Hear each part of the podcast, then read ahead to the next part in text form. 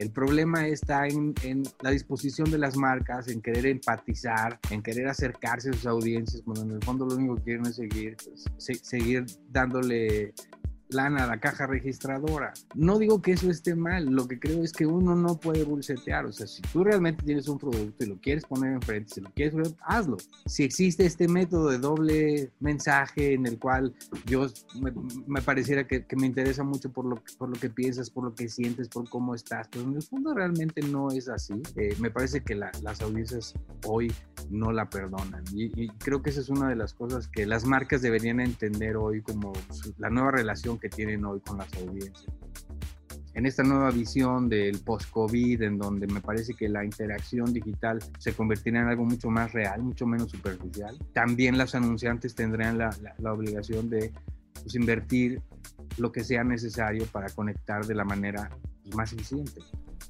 Las marcas como agentes de cambio, las marcas como voces que impulsan causas sin temor a comprometerse con ellas, la audiencia ejerciendo su poder de ignorar, los nichos como oportunidades para desarrollar productos que marquen una diferencia, las voces de todos luchando por ser escuchadas en tiempos post-coronavirus. Es Pico Covarrubias, publicista, creativo, diseñador, activista, librepensador y realizador de pendejadas, como él mismo se define en Twitter fundador de Pico AdWorks, su agencia creativa, creador de la icónica portada del disco de ¿Y dónde jugarán las niñas de Molotov?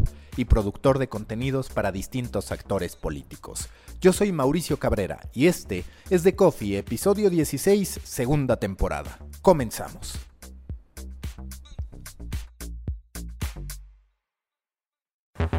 Intenso como Nación 321, ligero como BuzzFeed, cargado como el de forma, refinado como el país. Aquí comienza The Coffee. Grandes historias para grandes storytellers. Un podcast con el sabor de Storybaker por Mauricio Cabrera. The Coffee con Víctor Covarrubias, Pico Covarrubias, quien es CEO, fundador de AdWords, también por otro lado, eh, ilustrador, diseñador, en fin, cualquier cantidad de profesiones, entre ellas la de un realizador internacional de pendejadas, por decirlo de alguna manera, como él mismo lo menciona. Pico, muchas gracias por estar aquí y quiero que me cuentes, en los momentos de pandemia, ¿cuáles son los mensajes que tienen que enviar las marcas, de fondo y de forma? Porque hay muchas que dicen, pues claro, supuestamente se están comprometiendo separando los logos, pero en la realidad no están manifestando un compromiso con la sociedad. Sí, mira, tiene, tiene ya tiempo que las audiencias se han vuelto mucho más audaces, ya sabes, la, cantidad de contenido que, a la que tienen acceso este, y la información, pues les va generando un juicio, digamos, un poco más exigente que a generaciones pasadas. Y quizás hace tres, cuatro años atrás, no te vayas muy lejos, el aceleramiento ha sido enorme. Entonces, eh, la, gente sabe cuando lo están bucheteando. Es, es, eso es lo primero que hay que entender. Es, es imposible pensar que un anunciante puede tirar un mensaje tratando de quedar bien cuando en el fondo quiere vender algo. me, parece que la audiencia lo entiende claramente y decide si o no, si, si, si, si se, se, apega a la marca o no. Son mucho más audaces, ¿no? Y este, la información que tienen los hace mucho, mucho más, eh, tienen un juicio mejor. Y el bullshit, digamos, es, digamos, a mí me parece que es el terreno en el cual las marcas deberían huir, güey. O sea, cuando, el bullshit podría ser franco y decir, bueno, pues me quiere vender algo y si se lo quiero comprar, se lo compro, pues está bien, esa es la transacción. El problema está en, la disposición de las marcas, en querer empatizar, en querer acercarse a sus audiencias, cuando en el fondo lo único que quieren es seguir, pues, seguir dándole lana a la caja registradora. No digo que eso esté mal, lo que creo es que uno no puede bulsetear. O sea, si tú realmente tienes un producto y lo quieres poner enfrente, si lo quieres hazlo si existe este método de doble mensaje en el cual yo me, pareciera que, me interesa mucho por lo, por lo que piensas, por lo que sientes, por cómo estás, pero en el fondo realmente no es así. Eh, me parece que las audiencias hoy no la perdonan. Y, creo que esa es una de las cosas que las marcas deberían entender hoy como la nueva relación que tienen hoy con las audiencias. Yo estoy convencido de que la misma pandemia nos llevó a un lugar de entender que lo básico era indispensable, que lo sensato era lo que uno tendría que buscar. uno aprendió a vivir con, digamos, con, con lo mínimo, quitó muchas capas de superficialidad y esa misma relación con las marcas también, también se da y de que sus acciones hablen por ella y de que esas acciones empaticen conmigo, pues entonces seguramente sí voy a conectar mucho más que una con otra, pero si no, no, no me parece que eso pueda suceder. ¿Y hasta qué punto sí la audiencia castiga? Porque estarás de acuerdo que una es la reacción en redes sociales, donde linchan a marcas, donde linchan a personas, donde linchan a cualquiera. Y por otro lado está la realidad, donde muchas veces no necesariamente se ve esa sanción. Es decir, la gente en algún momento se molestó muchísimo con la gente de Starbucks, de Domino's Pizza, con Alsea en todo lo general. Pero no necesariamente eso se va a ver en la compra de esos productos. En tu experiencia, en tu perspectiva, ¿qué tan real es el castigo pasando de digital a la realidad? Creo que sí ha habido casos, ¿no? Pues también pareciera que sobre todo Twitter se convierte este, en, el, en el diván de, las, de la catarsis, güey, ya sabes, este, y pues es bien fácil desde ahí quejarse, inventar madres y pinches marcas y organizan boicots. Y... No dudo que tengan mucha sensación, esa, intenciones genuinas, digamos, y que muchas marcas de repente sí se lo merezcan.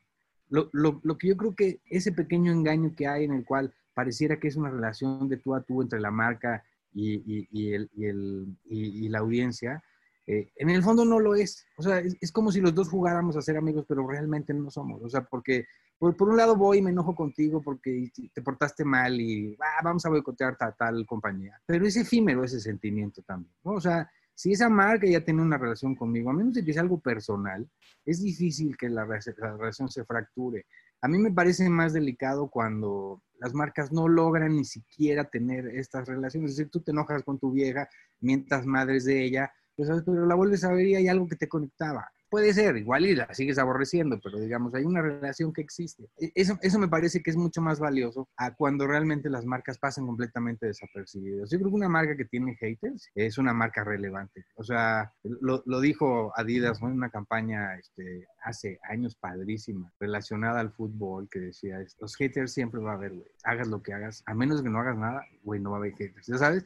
Me parece que el, el castigo más grande que puede tener la audiencia es ignorar a los anunciantes. O sea, cuando no los ven, cuando esquipean los mensajes, cuando no les importa realmente lo que estén haciendo o no. Me parece que eso es mucho más, genera una atención más negativa para las marcas que estar enojada con ellas, porque en el fondo hay una pasión de por medio que podrías reconvertir diferente. O sea, es decir, esa tensión que digo que existe se puede reconvertir en otras cosas. Cuando no hay tensión, cuando no tengo ninguna relación con la marca y no me, no me interesa, me parece que es, es más peligroso, o sea, digamos, es menos beneficioso. En distintos espacios tú has mencionado esta importancia de reconocer que se trata de ser controvertido o que no hemos de tener miedo a generar odio. Pero ¿qué opinas? Y justo te lo quería preguntar desde antes de este podcast, de personajes que utilizan el odio de manera abierta para posicionarse. Y te lo digo muy claro, Bárbara de Regil.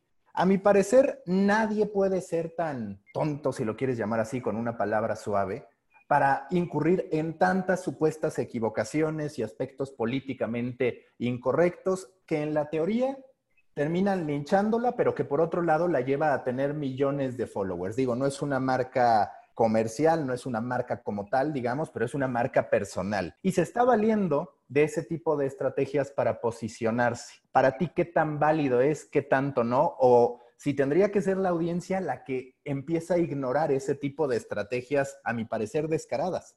Mira, visto desde el lado del anunciante, a mí me parece que sí es delicado. O sea, he, visto, digamos, este, personas de peso perder patrocinios por meterse en problemas, ya sabes, me parece que eso sí a las marcas no les gusta relacionarse con quien esté metido en polémicas, en escándalos, en cosas que no tienen claridad. La relación entre, entre un mensajero odioso, ¿no? Y, y, la audiencia que lo tiene, se convierte en un rollo sadomasoquista muy cabrón. O sea, y perdón que lo diga con todo respeto, pero Alfredo Palacios, ¿cuántos años no lleva en la radio? Y quien le pone 10 minutos a veces se echa 30, güey, haciendo coraje. O sea, es, es, la misma, es, la misma relación, digamos, que irse a subir a una montaña rusa donde sabes que vas a sentir pelos. O ver una película de horror en la cual sabes que te vas a asustar. Es decir, hay un rollo de sufrimiento y de challenge que también, digamos, la, la frontera, la barrera de los screens les permite, porque pues, uno puede mentar madres de, este, ¿quién es otro muy odiado? David Páramo, ¿no, güey?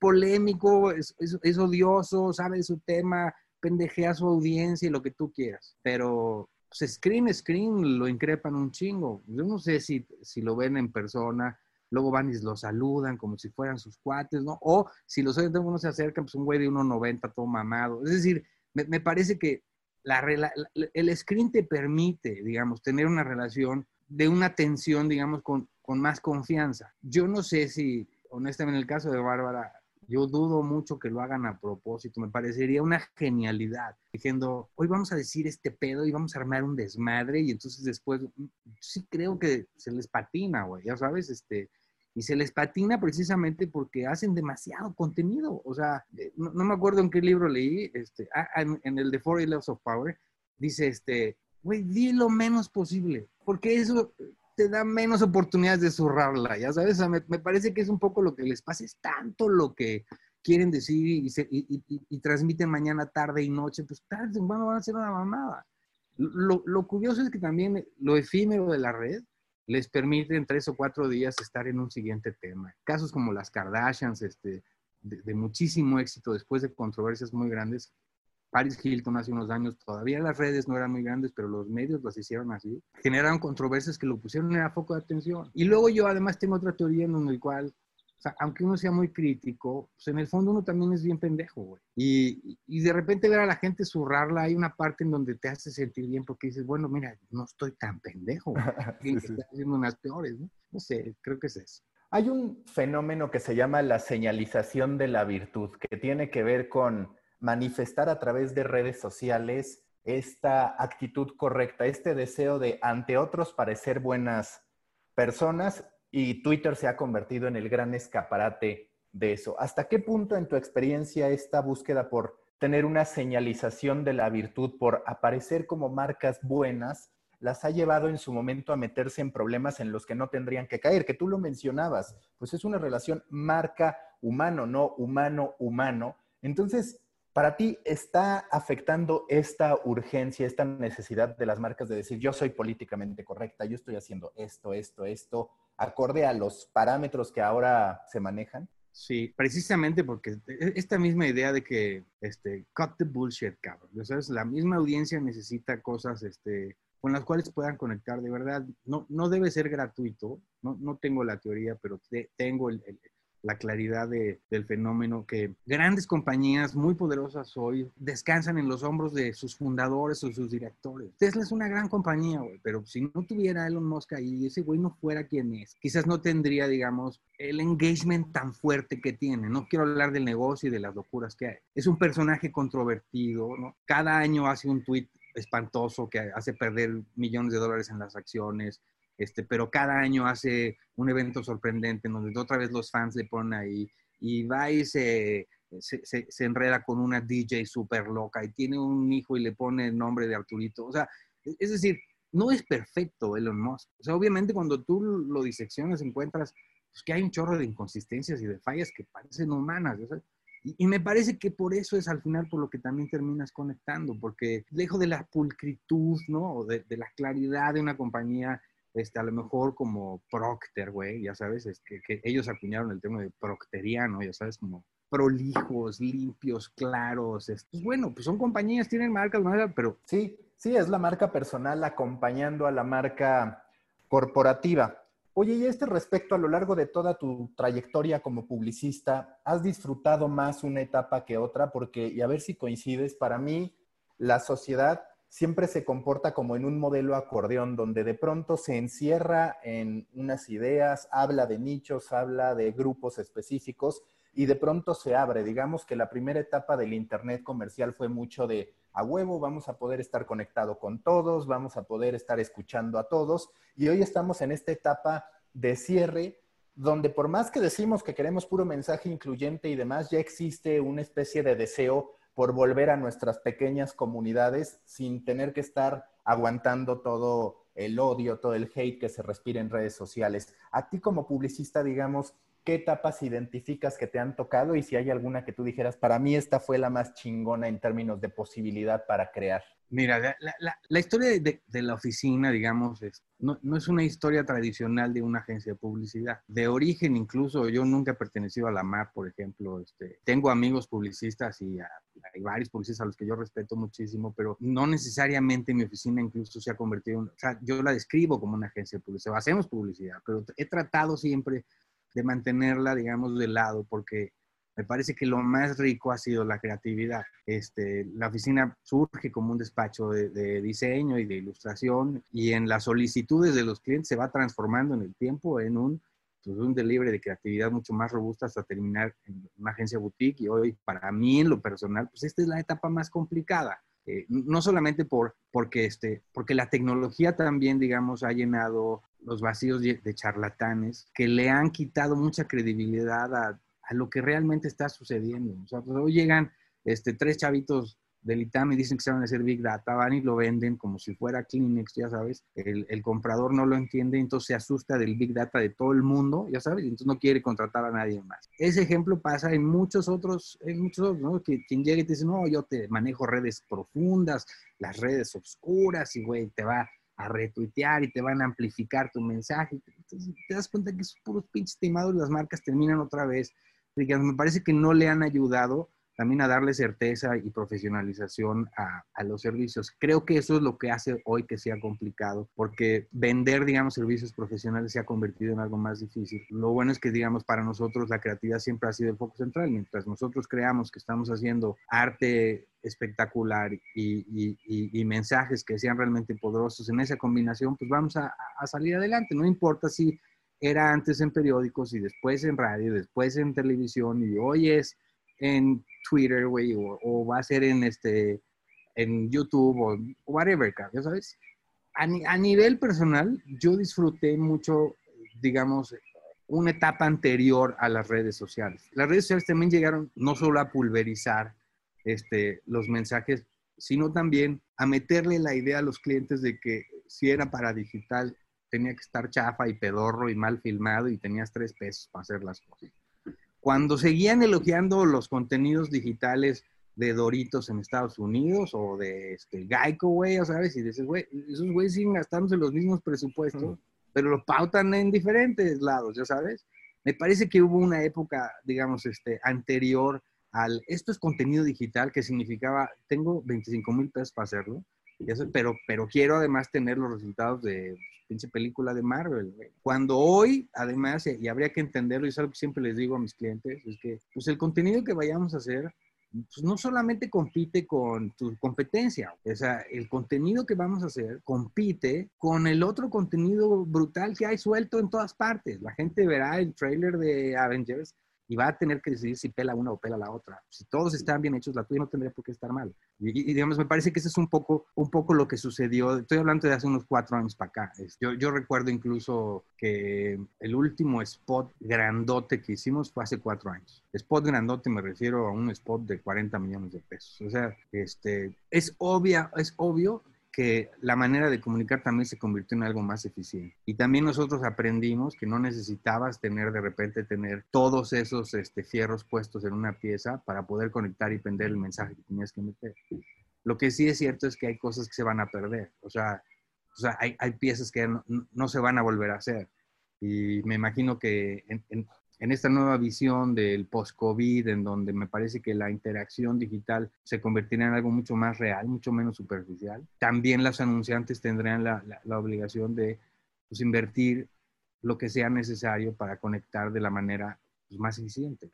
¿Tú hacia dónde ves que va esta transformación de las marcas en acompañantes de las personas? Porque digamos, si algo ha cambiado es, antes yo te daba un mensaje muy de compra mi producto y ya está, ahora cada vez hay más esfuerzos de las marcas por poder estar en distintos momentos de las personas socializando, a veces perdiendo el foco, otras tantas expandiéndose. ¿Tú cuál crees que va a ser el proceso que va a seguir una marca para seguir en contacto con la gente? Y si va a ser a través de esta generación de contenidos en redes o más bien a partir de servicios, creación de comunidades que ahora sí mantengan, no como muchas veces pasa, que de repente a algún director de marketing se le ocurre, quiero patrocinar la Copa América, mi marca nunca antes la ha patrocinado, la voy a patrocinar ahorita y después se apaga por completo el fútbol, por decir algo. Pues yo, yo tengo una esperanza ahí medio soñadora y la verdad no, no la veo no la veo difícil. Yo, yo tengo la sensación de que en el futuro no muy lejano serán las marcas quienes nos van a gobernar. Y lo, digo, lo digo en un aspecto buena onda, es decir, si hace un año y cachito Nike decidió enfrentar a, a los republicanos apoyando a Kaepernick y poniendo al jugador más valioso de la NFL fuera de la NFL para dar un mensaje de, un propósito de marca tan fuerte y después ver lo que sucedió, es decir, luego ver cómo New Balance este, decidió hacerse republicano y se quemaban los tenis unos de otros. Me parece que esa es solo la punta del iceberg de lo que puede llegar a suceder. Es decir, si, si, las marcas realmente le entienden, me parece que pueden hacer cosas increíblemente positivas. Es decir, si las marcas abrazan propósitos que realmente sean importantes. O, o sea, es una marca dedicada a productos femeninos. Si hoy tuviera los huevos, digamos, de abrazar las causas feministas, obviamente su relación va a ser mucho más chingona. Y no solamente porque a lo mejor él va a vender más este producto, sino porque quizás sí puede hacer, pues, digamos, un, cambio en la sociedad. Y quizás sí puede haber, digamos, un beneficio eh, mucho más largo que solamente desplazar productos en una temporada. O sea, me parece que las marcas teniendo el potencial que tienen. Es decir, tú podrías hoy gobernar sin presupuesto y sin instituciones. Si una marca a tiempo nos hubiera dicho, señores, la pandemia está de este nivel, así se pone el tapabocas y te dan una instrucción. Y la recomendación es que hagas ABCD. Me parece que mucha gente hubiera sido mucho más, este, digamos, hubiera tenido más confianza en ese mensaje que de repente estar oyendo una versión en la mañana, una en la tarde, en la noche, una de tu tía, una de Gatel, una de López Obrador, una de Loret de Mola, no sé si me explico, o sea, todo ese enredo, si las marcas realmente tienen esta credibilidad y abrazaran propósitos, me parece que podrían este, construir, hacer mejores sociedades. Y creo yo este, por casos que empiezas a ver que sí lo van a lograr. Dob, tiene muchos años haciéndolo y me parece que no es que su producto, la gente diga, puta, es que los productos de Dob son realmente mucho más cabrones que los demás, pero el posicionamiento que ha logrado con la causa de apreciar la belleza interna, me parece que ha sido muy chingón. Mi apuesta es que si las marcas se ponen bien astutas, pueden ayudar a que, a que todos obtengamos beneficios y ellos a desplazar mucho más productos. Es un poco mi hunch. ¿Y qué te parece que es lo que falta? Lo que falta quizás es que las marcas entiendan que no son para todos, que digo, es una máxima que siempre se tiene y siempre ha estado ahí el target y demás, pero en cierto modo muchas veces parece que las marcas quieren incluir a todos y en ese incluir a todos debilitan por completo su mensaje. No, estoy completamente de acuerdo contigo. O sea, yo tengo, estoy, tengo el dato porque además desarrollamos una, un planning padrísimo en la oficina, pero la evidencia de que el subconjunto es mucho más eficiente que el total de los conjuntos. O sea, si tú quieres venderle, cuando, oye, llega el brief, ¿no? Hoy queremos hacer una campaña, pues ¿cuál es tu audiencia? Pues 1855. Y ah, no mames.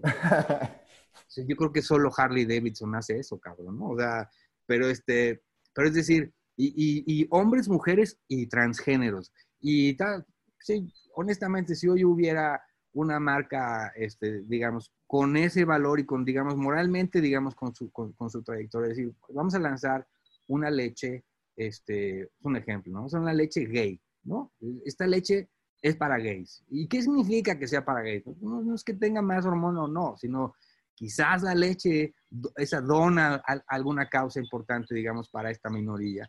Pero si así se pusiera en la calle, habría quien la odiaría. Habría quien diría, esta pinche leche, me cagan esos güeyes, vamos a vetar esa compañía.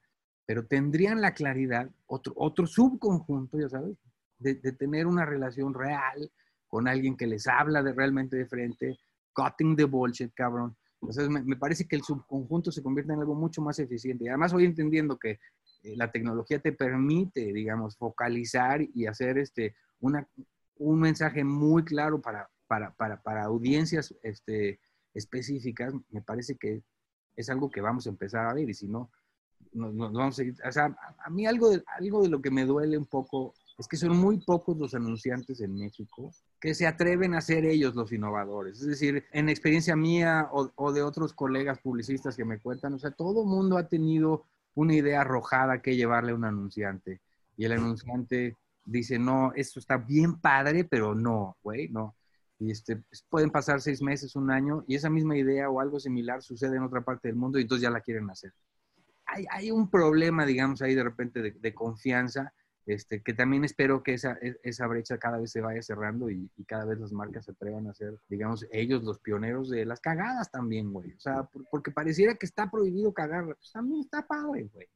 La, teoría de la innovación es esa, ¿no?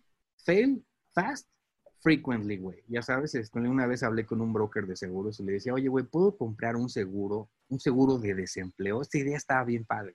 ¿Cómo es eso? Es decir, imagínate que yo le llevo una idea súper cabrona a un director de marketing, ¿no? pero entiendo que ese director de marketing, pues, güey, tiene escuelas en sus hijos, güey, tiene sus gastos tal, llevas una cosa arrojada y pensando en el consejo y la compañía y los resultados, a veces no se atreven. Quieren lanzar un producto que les pueda costar la chamba si estuvo pasadita de test. Bueno, pues si un día nos pasamos y los corren, les puedo decir, güey, si me compras este día te doy un seguro y si te corren, güey, este, lo cobras, En fin. Oye, ahorita que hablabas de la publicidad en otras partes del mundo, yo como futbolero, pues históricamente tengo este trauma de decir, ¿por qué Quilmes siempre llega con un spot que me emociona, incluso siendo mexicano e incluso sabiendo la rivalidad que tenemos con los argentinos, una rivalidad muy mexicana, porque ellos no es que nos vean realmente como rivales muy fuertes. ¿Por qué por más que están ahí los casos? ¿Y por qué por más que ahí está el presupuesto? Porque hemos visto, por ejemplo, a Corona gastando cualquier cantidad de dinero en spots e incluso intentando meterse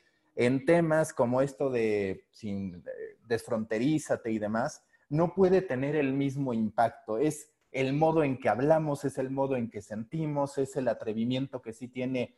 Ahí digo Quilmes solamente por decir un caso, y que no es solo en fútbol. Por ejemplo, ahora vi un spot que no me parece el mejor de ellos, pero que es Volvemos a salir y demás, que habla sobre la cuarentena, y está bien aplicado y termina siendo emotivo. ¿Qué pasa con la publicidad mexicana que no conecta? En parte tiene que ver este, con este rush, ¿no? Yo permito, con este rush que, tiene el, el, brand manager o el, director de marketing de cumplir el objetivo, no necesariamente de comunicar algo espectacular. Fíjate, algo que, algo que le admiro yo a, a los argentinos es, es, que se toman muy en serio el oficio del publicista. O sea, no quiero decir que, que, que, mis colegas no, claro que sí, pero pareciera que también hay pues aquí se trata de hacerse el chistoso. O sea, ah, pues hay un güey bien cagado. Ah, pues ese debería ser publicista. Pues no, cabrón. Lejos de los de Quilmes, los de Telecom, güey. Eran una cosa, este, ya sabes, de piel chinita.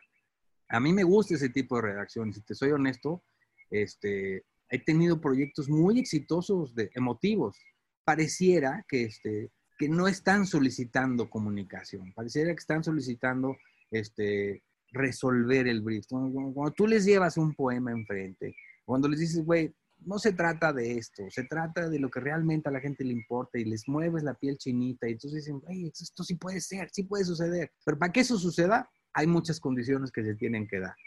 Este, y, me parece que es cuando se junta un, director de marketing este, sensible con un brand manager inteligente, con un brief poderoso y va a dar a las manos de quien disfruta hacer comunicación. Si no, pues vas a tener pues, cosas muy cagadas, chistes, este, cosas teatrales, este, digamos, comunicar mensajes. Este, pareciera que esta idea que le llamaban, pues me pidieron un marrano, ya sabes, este, pues eso que era, pues güey, y tomate bola a tres pesos. Este, bueno, yo me quiero imaginar que hay quien es capaz de hacer una pieza poderosa para vender el jitomate bola a tres pesos, ¿no? Pero pero no necesariamente de repente se, se alinean todos los astros para que eso suceda. Yo no creo que sea solamente responsabilidad del publicista o solamente responsabilidad del anunciante. Creo que cuando existen, digamos, esas, e, esa magia en donde se conocen personas afines y, logran apasionarse mutuamente es cuando logran hacer comunicaciones poderosas. Por eso sí, hay casos aquí, escasos, pero los hay, ¿no? De, de proyectos que sí logran, digamos, mover fibras de las personas. Has estado hablando de esta solución aparentemente obvia que toman muchos de decir, a ver, quiero hacer una campaña, ¿cuál es el modo de que me conozcan? Voy a contratar influencers, que yo siempre digo que empezaron a usar el término content creator como para limpiarse un poquito la mala imagen que para algunos tiene hoy la categoría de influencer, pero sigue siendo ese el camino. Para ti, cuando lo revisas, ¿el influencer marketing en términos generales le ha hecho bien o mal a la publicidad o es simplemente un tema de cómo lo aplicas? Y si tienes algún caso que tú digas, aquí sí hubo una gran utilización de un influencer. Digo, ya platicaste del de Kaepernick, que es un atleta que tiene una influencia, por supuesto, pero en términos generales, ¿cuál es tu visión respecto a eso? Sí, sí yo, yo pondría en, diferencia, digamos, en influencer A este, con un aval en su trayectoria, ¿no? O sea, porque pues eso sí los quieres tener, digamos, para, para relacionarlos con un producto específico. Eh, yo en lo particular, te confieso, no, no fui fan. Y quiero hablar en pasado porque pareciera que esa batalla, incluso en, las pláticas con, con, la industria, pareciera que eso pasa. Es decir, se, aclara un poco que el influencerismo sí tuvo su momento de llamada de petate, digamos, y, y eso también les generó muchos este, seguidores. Y claro que los mensajes llegaban a esos millones de personas. Eso no quiere decir que vendan un solo pan bimbo porque eso suceda, ¿no? Este, y, entonces tendrían que modificar la relación en, que esta persona a la que le pedías la influencia este, podría llevarle, digamos, algo positivo a tu marca. Pareciera que entre más orgánico y más este secreto y menos evidente eh, tu influencer pueda relacionarse con tu marca, pareciera que puede ser mucho más beneficioso a cuando se siente el montaje. Y regreso al cut de bullshit, güey. La gente sabe que están timando, ya sabes. Lo vi en una conferencia muy cagada que decía, estas nuevas generaciones no saben poner un pinche foco, pero saben cuando una marca les quiere vender una mamada y en ese momento los mandan a la chingada. Entonces me, parece que cuando logran ya que sea orgánico y que esté relacionado y que suceda, pues ese influencer sí va a tener, digamos, una, una relación positiva, pero cada cada vez son menos. Y entonces cada vez descubren que, por ejemplo, que tener 50 eh, microinfluencers es mucho más eficiente y más, más efectivo que tener a una este, super influencer con millones de seguidores que de repente puede decir mamadas al aire, ya sabes, y entonces este, tu marca también se ve, o, o, le dejan de creer y entonces dejan de creer en tu marca. Es decir, es una relación también de riesgo, pero si de repente estos microinfluencers logran generar hábitos, logran generar una tendencia, estás viendo que las cosas son, y además el producto realmente este, pues, funciona o es empático o es exitoso, pues sí puede pasar, pero yo, te lo confieso, yo le he dado la vuelta al influencerismo muchísimo, muchísimo. O sea, de hecho, te puedo confesar que directamente en mi oficina, las tres veces que hemos contratado influencers, este, o seis veces, es decir, realmente fue empujados por las por los anunciantes sin nuestro completo aval, ¿no?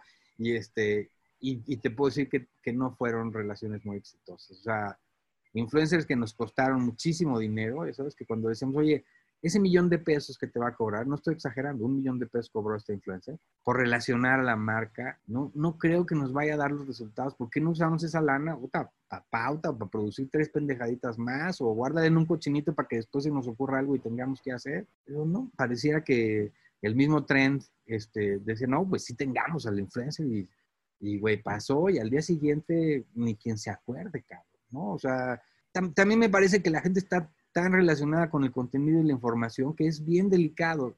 Mira, el caso de una persona con mucha influencia fue trabajar con, eh, con el Chivo Lubeski, ¿no? Teníamos una campaña padrísima, firmamos con él, nos hizo todos los endosos, este, lanzan la campaña, no te exagero, el 16 de septiembre y tiembla el 19 y este, pues el mundo cambia, cabrón. Ya sabes, a nadie, a nadie le importa ese pedo y con toda razón. Este, por más que le decimos al cliente, hay que apagar las redes, güey, hay que pasar esto. Eso hicimos y obviamente, pues esa curva de volver a empezar nos costó a todos muchísimo. Entonces, lo que, lo que quiero decir es, a veces no es, digamos, eh, culpa del influencer o, o, o, es responsabilidad del influencer tener éxito o no. El problema es que el mismo influencer es muy efímero. Lo que haga ese día, pues ese día va a funcionar o no. Pero no quiere decir que vayas a construir un mensaje a largo plazo y que hoy estés sembrando lo que vais a cosechar. O sea, la influencia sirve para algo inmediato, pronto y sabiendo que pues pasado mañana igual y nadie se acuerda o el cabrón la caga y todo el mundo lo odia después. Me interesa tu perspectiva en dos vías, una como consumidor y la otra como creativo. Cada vez está más la tentación de las marcas de implícitamente arrepentirse de lo que hicieron en el pasado. Ahorita ves a los Looney Tunes anunciando que les quitarán las armas a los personajes para no fomentar la violencia. Si tú revisas la publicidad, pues encuentras, por supuesto, grandes contradicciones entre el mensaje de la década de los 50 y lo que hoy vivimos, y muchas veces parece que se quiere borrar ese pasado. ¿Cuál es tu opinión en ambas vías, como creativo y como consumidor? E incluso si tú fueras una marca a ese respecto, ¿está bien reprobar lo que en su momento hiciste o cómo... no, definitivamente no, cabrón. O sea, la neta no, o sea, porque precisamente es lo que construye las historias. Es decir, incluso haberla cagado en el pasado, sin saber que la cagabas, es decir, porque nadie sabía que estaba cometiendo un error, todos ignorábamos este, digamos, este, muchísimas, la cultura se ha, fortalecido, se ha enriquecido, es diferente, ¿no? Pues esa es la de hoy. Eso no quiere decir que, ya sabes, que el presidente le exija al rey Felipe que nos pida perdón por la conquista, ¿no? O este, cuando llegue un historiador y revise los momentos, entenderás que lo que hoy es consecuencia, digamos, fue causa en su momento. Entonces, es, me parece que es un desentierro solo por ganas de protagonizar, no porque realmente vaya a pasar algo. me parece muy delicado incluso porque, este, porque en el fondo es como, pues, renegar de tus orígenes. ¿Quién no tiene un tío que te caga, güey? Todo el mundo tiene un pariente este, borracho que cae mal, ¿ya sabes? Bueno, pues, las marcas cargarán con algunas cosas que no son perfectas. Pero eso no quiere decir que hoy no puedan establecer nuevas y buenas y mejores relaciones con sus audiencias. Me parece que es, es un tren del mame en el cual me parece que es gratuito y no sé si ganen algo al respecto, honestamente. ¿En qué punto consideras que está la creatividad en la industria musical? Porque pues justo hablabas de la portada de Molotov, tú fuiste el responsable de esa portada donde jugarán las niñas y demás. Con Spotify se empieza a perder este significado de las portadas, los videos también han ido cayendo. Es decir, ¿tú en qué lugar hoy colocas a la creatividad en la industria musical? Entendiendo que hay muchos otros elementos, pero que cuando menos esos que eran icónicos o que, tenían ese potencial han ido desapareciendo. Sí, estoy de acuerdo. Digamos, eh, se ha convertido en un elemento diferente. Este, personalmente, digamos, he seguido muy cerca la música. Entonces te puedo decir que, que he, vivido, digamos, desde su crisis de Napster hasta su nueva sociedad con los artistas y hoy, digamos, cómo elaboran los proyectos. Eh, a nivel creativo es más divertido hoy. O sea, solo por ponerte un ejemplo, este, hoy para desarrollar un proyecto musical, pues no haces la portada del disco, tienes que hacer los 14 sencillos, güey, ya sabes, este, porque tu portada es ese cuadrito que va a salir mientras en Spotify le están dando play. Este, es decir, hoy, hoy el sencillo tiene una etapa más importante en el momento de, en el momento de, de difusión que el, que el mismo proyecto musical entero en sí. O sea, hoy la tapa se convierte prácticamente en el empaque final. La gente conoce el sencillo 1 y luego el sencillo 2, el sencillo 3. Este, a nivel creativo me parece que ha sido un reto espectacular pensar en formatos tan minúsculos, ¿no? O sea, cuando, cuando digo, no me tocó diseñar en LPs, pero me imagino que era espectacular agarrar los 33 pulgadas y hacer un pinche póster ahí, ¿no? Este, luego se fue reduciendo y hoy prácticamente pues parece que no existe, pero pues cuando le das clic sale el cuadrito y ahí está, ya sabes. Este, y el reto creativo me parece que ahora es, es, diseñar esta sustancia, esencia, cosas muy elementales que tengan recordación. He visto portadas horribles, pero que entiendo, digamos, este, el gran valor que tienen. O sea, como pues un cuadro verde fosforescente, ¿sabes? No me acuerdo qué artista, pero eso, eso era, güey, ya sabes. Este, quizás no tendría, digamos, es como darle el valor a quien diseñó la, bandera de Japón, que, tanto se ríen de que dice, sale un huevón en 10 minutos. pareciera que sí, pues tener solamente un color de portada, pero digamos en, el contexto y en la inteligencia del deficiental, pues me parece que fue algo atrevido que valió la pena.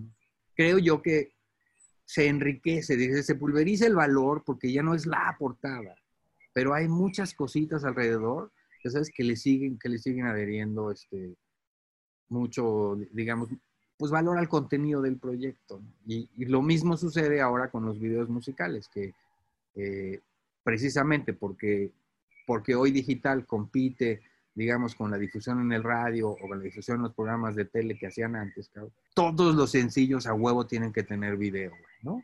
Bueno, hay videos de, de 30 mil pesos, de 300 mil pesos, de 3 millones de pesos, pero hoy todas las canciones deberían tener un videito lo cual también le agrega un valor creativo, que creo que es algo que vamos, vamos a ver cómo, cómo va a madurar, pero eso está sucediendo hoy yo lo veo positivamente. Creo, creo que lo están haciendo bien. ¿Y te parece que en algún punto el video volverá a tener un rol mayor? Es decir, como tú comentas ahorita con cada canción y demás, cada vez está más esta tendencia de Spotify por empezar a probar con video, lo que podría habilitar pues cada vez más ese consumo. Por otro lado, es cierto que YouTube se está convirtiendo en un espacio para escuchar podcast. Es a eso a lo que me refiero cuando hablo de un acordeón de me cierro y de repente puro audio, puro video y luego resulta que incorporas los elementos de otras plataformas para complementar todo lo que estás presentando. A mí me parece que, el, lo valioso es ese, ese conjunto, digamos, de elementos con los cuales haces contacto. Este, antes, pues, cuando alguien te decía, vamos a hacer una campaña en 360, ya sabes, eh, se convertía en el, en el pináculo del adaptador, güey. Ya sabes, había una pinche pieza y esa pieza se presentaba en 178 formatos y tapizaban todo así. Todos los billboards, y digamos, y todos los, eh, este, los parabuses y, y, todos los periódicos y toda la... Y era un, un, solo mensaje para todo el país, digamos, repetible. Hoy, digamos, cuando alguien necesita hacer algo en lo, en lo que podría llamar 360, entiende que pues hay universos diferentes que hay audiencias diferentes que hay medios diferentes y que todos deberían tener comportamientos diferentes la música tampoco, digamos, aleja de eso. Me parece que la manera en la que, o sea, lo que consumes es música, ya sabes. Este, las plataformas que te la acerquen de la manera más cómoda, seguramente serán las que irán creciendo. Pero el video como tal, es decir, sí se convierte en el storyteller de la música para un espacio específico, ya sabes, es decir, así como lo fue en su momento en TV, donde puta, tú querías ver a que llegaba y veías videos que costaban millones de dólares. Entonces ya de, en México no, no, no, se hacen más, digamos, este, pero en Estados Unidos sí suceden. Es decir, es un rollo de, de, presupuestos y de mercados. Entendiendo que el valor del video de todos modos empaca, digamos, animadamente este, el rollo musical, me parece que es, este, es algo que obviamente irá creciendo. Es decir, en, en este rollo de storytellers en donde eh, pues, pues, cada vez la pelea es mayor y si, claro, ya dice que le hace ya Amazon y entonces Netflix y también YouTube, series y entonces pues, la música también se va a convertir, digamos, este, en es el valor tan grande que tiene la música, es decir, la trascendencia musical. La música será la música, ya sabes, este, que pueda que pueda atacar y abordar el medio específico de la manera más exitosa, sí me parece que es algo que, este, que ser. Has participado también en campañas políticas, creando contenidos, haciendo propuestas. ¿Tú cuáles son las diferencias? Porque ahorita hablabas de cómo el influencer podía promover a una marca y eso no necesariamente representaba el que la gente comprara ese pan, ese refresco, lo que fuera. Y por otro lado está la parte política, donde muchas veces uno se pregunta, ok, bailes como el movimiento naranja, como cualquier tipo de video que se hace viral, pues muchos pensarían que no genera votos, pero es cierto también que está comprobado que una gran variable para decidir por quién votas es simple y sencillamente cómo te cae, la emoción que te genera. Entonces, tú en tu experiencia, este tipo de contenido que se hace viral, ¿sí gana votantes? Eso que dices para mí es básico. Es decir, yo, yo siempre les digo, yo lo único que tengo que hacer aquí es que la audiencia te conozca y le caiga bien. O sea, o sea, porque los, las campañas, este, digamos, tienden a empujar un poquito la balanza, pero no necesariamente, salvo en casos extraordinarios, pues pueden voltear un marcador de manera rotunda, ya sabes. Este, me, parece que lo que es bien importante es entender que lo que agrega la, la publicidad y la propaganda al, a la audiencia es poner un mensaje claro enfrente. Así se ganaría, digamos, la empatía. Los votos esos los van a ganar diferentes, los van a ganar en las urnas. Una, cosa es la elección y otra cosa es la campaña. Hay campañas muy buenas que pierden elecciones y hay elecciones, este, digamos, campañas muy malas en donde ganan las elecciones. O sea, alguien, alguien de veras, sería imposible que alguien nos dijera, la campaña de Andrés Manuel estuvo espectacular. No mames, güey, estuvo muy culera, güey, ¿sabes? O pero, pero, pero lo que era valioso era lo que él transmitía, o sea, digamos, este, este, este resentimiento social, estas ganas de la gente de, de, castigar a, los de, a los de antes.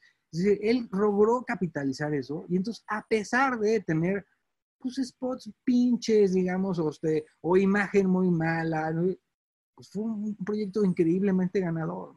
Por otro lado, podrías tener proyectos estéticamente poderosos, mensajes súper producidos, pero pues si el mensajero no conecta, lo que sí logra hacer la campaña es ganar el ánimo de las personas. Pero es lo mismo que tú haces, digamos, para vender una botella de ron.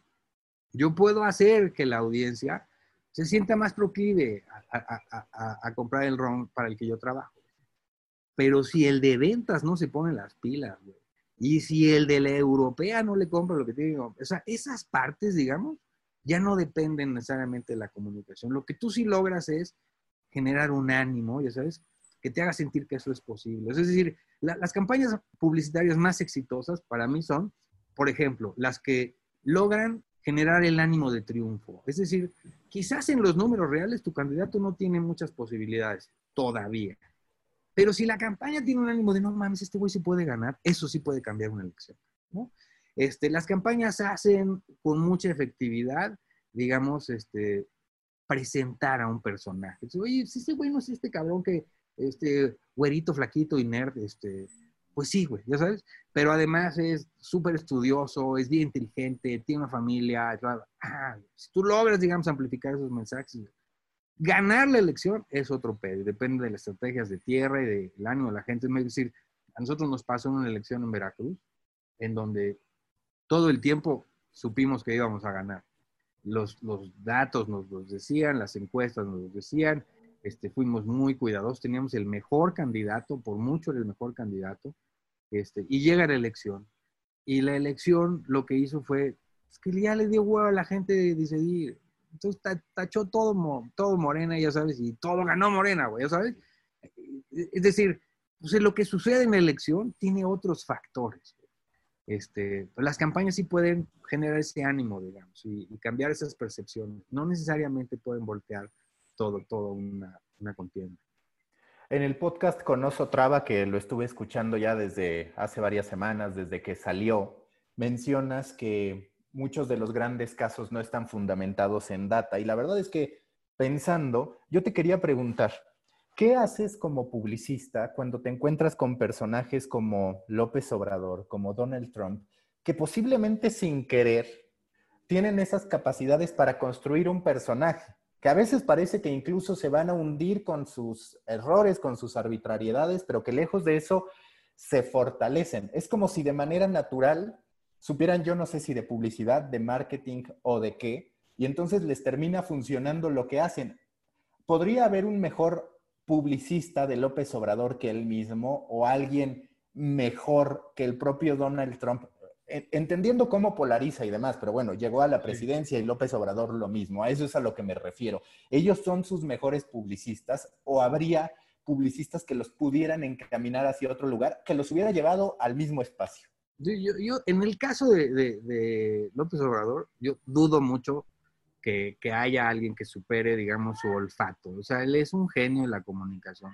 Le guste a la gente, no le guste lo que está diciendo, es increíblemente consistente con su mensaje, a veces hasta demasiado, digamos, este, pero digamos es muy consistente con su mensaje, tiene muy claro su propósito y entiende perfecto, digamos, las reglas del juego. Eh, yo, yo particularmente creo que el caso de Trump y de López Obrador es diferente, porque en, mi chisme, al parecer, Trump sí lee mucho dato, ya sabes, y entonces sobre eso actúa. Es decir, este, si, si, si, le va a ser rentable decir una barrabasada, va y la dice, sin escrúpulos. López Obrador no necesariamente es así. Me parece que el político que es, con una experiencia de tantos años, con un colmillo que de veras hace surco, le hace a él un olfato que lo ha llevado donde está. También creo que eso lo puede de repente meter en problemas. Y por eso de repente sí, me, parece que la poca o mucha merma que ha tenido entre que cree en él tiene que ver con las cosas que comunica y las cosas que hace, que es cuando ya no hay consistencia, pues hay quien pierde un poco, digamos, hay, este, hay una, no la conozco, ¿eh? pero sé que hay una asesora de López Obrador que es, eh, le dicen la chacala, creo, y el mito es que esta persona es, eh, yo creo que debe ser brillante, ¿no? Pero, pero ella es la autora, digamos, de todas estas frases del frijol con gorgojo y de, de todo lo que suena muy popular y muy pegajoso pues, el rey de los refranes, ya sabes, le encanta el dicharacho, y entonces, es decir, utiliza el mismo refrán que, que usaron tus papás y tus abuelitas y tus bisabuelas. Imagínate la fuerza del mensaje, trae 150 años de mensaje y te lo pones. El güey gobierna con dichos y refranes. Y me parece que la gente empata muy bien con él. Esa es su astucia. Él sabe que eso se lo van a entender en Tamatán y se lo van a entender en Acaponeta y en, y en el DF. O sea, es un poco lo que yo creo que pasa. Oye, y hablando directamente de tu faceta como emprendedor, como una persona que funda su empresa, ¿qué tan difícil para ti fue? Y quizás en la agencia publicitarias no se da tanto, pero es habitual que al creativo le suelan decir, es que tú no sirves tanto para dirigir, para dirigir hace falta un especialista en Excel, en proyecciones, y demás. ¿Cómo tú te sacudiste eso si es que en algún momento te pasó por la cabeza de yo no soy tanto para dirigir, yo no soy tanto para estar poniendo atención a los recursos humanos y a las contrataciones y demás? ¿Cómo fuiste aprendiendo eso? Sí me caga, ¿eh?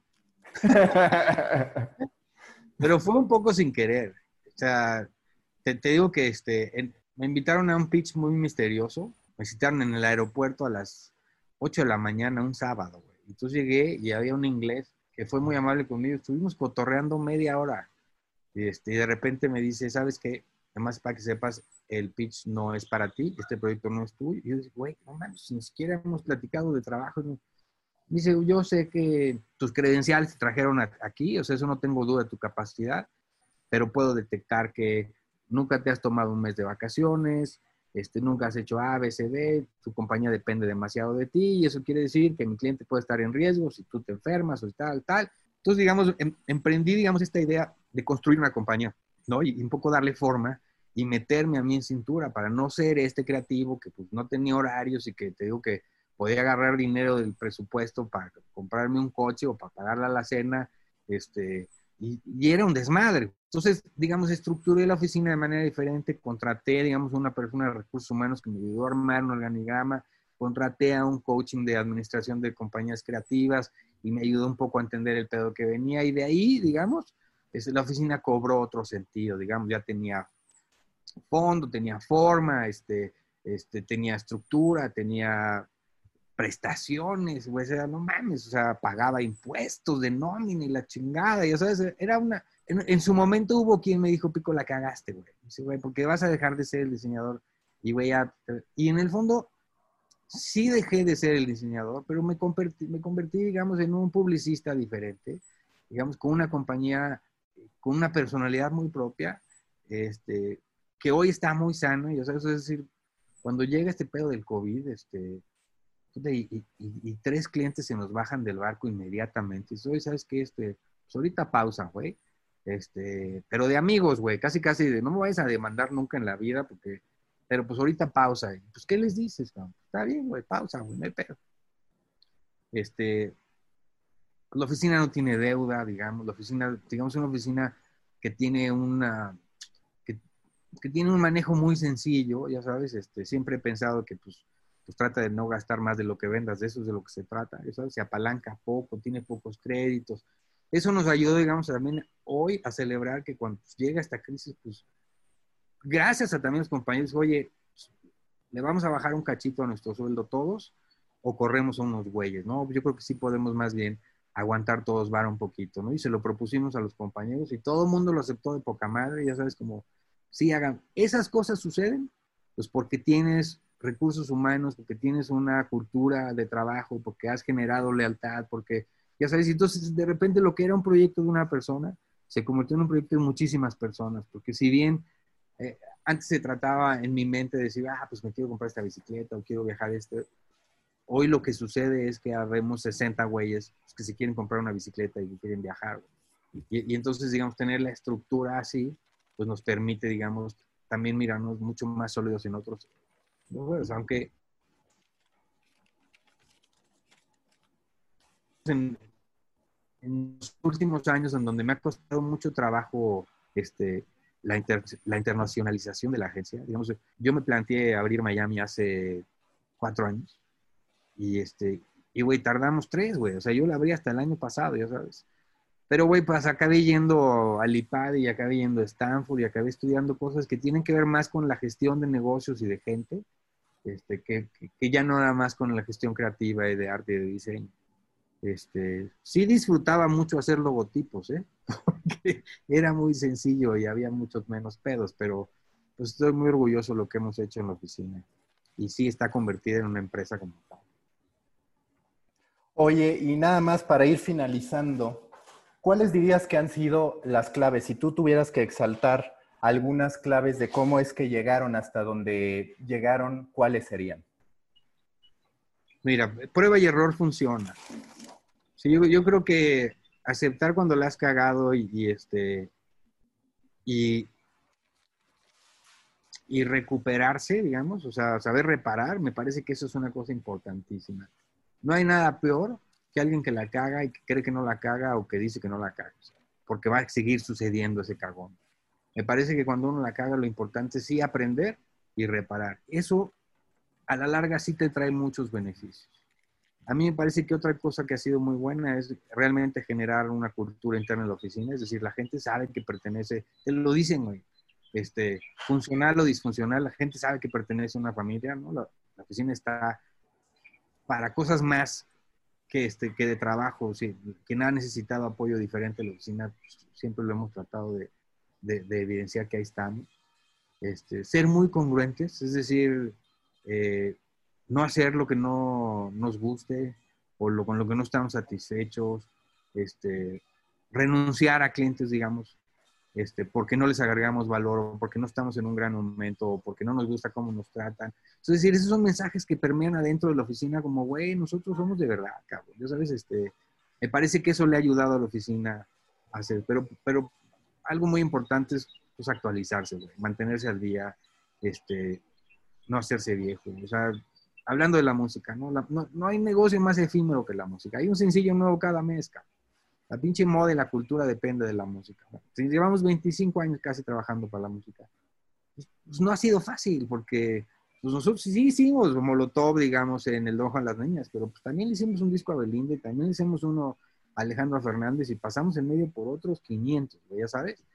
Es decir, este, mantenerse al día, vigente, entender lo que pasa, cómo se comunica, dónde estás, me parece que eso es, eso es vital, porque pues sí conozco gente, digamos, o talentosa o con buenos proyectos, que fue la falta de la renovación o la falta de visión de que las cosas estaban sucediendo y no supieron anticiparse o adaptarse. O sea, la oficina hoy no es la misma que cuando empezó. O sea, es, es chistoso, pero hace poquito nosotros, bueno, al mismo tiempo que Andrés Manuel, decidí lanzar la cuarta transformación de la oficina, que era, pues, güey, ya con Miami, ya con, este, digamos, con una estructura diferente, con procesos de tecnología y con una visión a futuro pues mucho más digital. O sea, creo que para mí esas tres cosas, digamos, serían importantes. Generar esa cultura, este, ser bien congruente y estar vigente.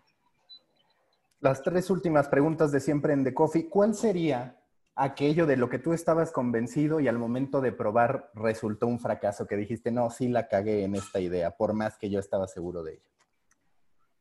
Pues yo creo que fue, eh, para mí fue el despertar del, del, del hyper content, güey. O sea, hacer un spot con eh, Chris Hemsworth, güey, ya sabes, este, en donde vas y, güey, lo filmas en Barcelona. Es una, la pieza a la vez es espectacular, cabrón.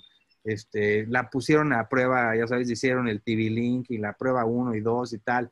Y la, la, la pieza sale súper evaluada, chingón. La pones al aire y la gente dice, ah, pues, está bonita. Y next, güey. Entonces yo decía, güey, ¿qué está sucediendo, güey? Y un poco fue el entender de, pues, güey, está padre, güey. ¿Qué más quieres que te diga? Ya sabes, es decir, y entonces fue como entender, güey, que si no movía la aguja, si no tocaba tu panza, si no hacía algo de controversia, si no generaba conversación, no necesariamente iba a tener mucho éxito. Pues, ¿no? Le pasó a, a este, a Walker con el spot de Jude Law, en donde pues, fue mucho más exitoso una conversación un spot que hicieron que el spot de 20 millones de dólares que hicieron en todo el mundo. Para mí ese fue un momento clave, como decir, esto estuvo chingón. Oye, y si tuvieras que recomendar un libro, una película, un documental que te haya inspirado en estas últimas fechas, ¿cuál sería? Mira, acabo, acabo de leer un, ahora mi nuevo libro favorito. Es, el libro se llama Good to Great, este, de Jim Collins, creo. Si no, ahorita te mando bien la ficha de eso, pero este, está padrísimo el libro. Se hicieron un estudio, super nerd, así un estudio, güey. Vamos a, estudiar a las compañías que lograron superar cualquier expectativa. Entonces, no, no, no, no de, güey, hay compañías a las que les va bien siempre, que bueno, cabrón. Vamos a estudiar a los que de repente la sacaron del estadio. Vamos a ponerlos a todos en una, en una matriz y vamos a ver en dónde coincidieron. Y entonces descubres, digamos, patrones y nos dicen, güey, mira, hicieron esto, pasó esto, este, el contexto era este, y te ayuda mucho a entender que es un poco lo que te decía de, pues, que necesitas que se alineen muchos astros, ¿ya sabes?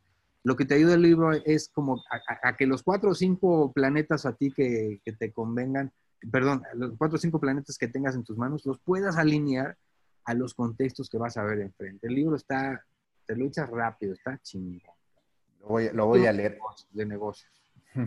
La última pregunta, ahora sí, de siempre en The Coffee. Si tú fueras un tipo de café a partir de tu personalidad, de tu manera de pensar, de lo que quieres proyectar, ¿a qué sabe el café de Pico Covarrubias? Es, es, es un doble cortado. O sea, es chiquito, chaparrito, pero con chingo de espuma. Muy bien, muchísimas gracias, Pico. Muchas gracias a ti. Busca la próxima semana un nuevo episodio cargado de emprendimiento, endulzado con grandes historias y narrado por grandes storytellers. Suscríbete a The Coffee, un podcast de storytellers para storytellers, un producto de Storybaker por Mauricio Cabrera.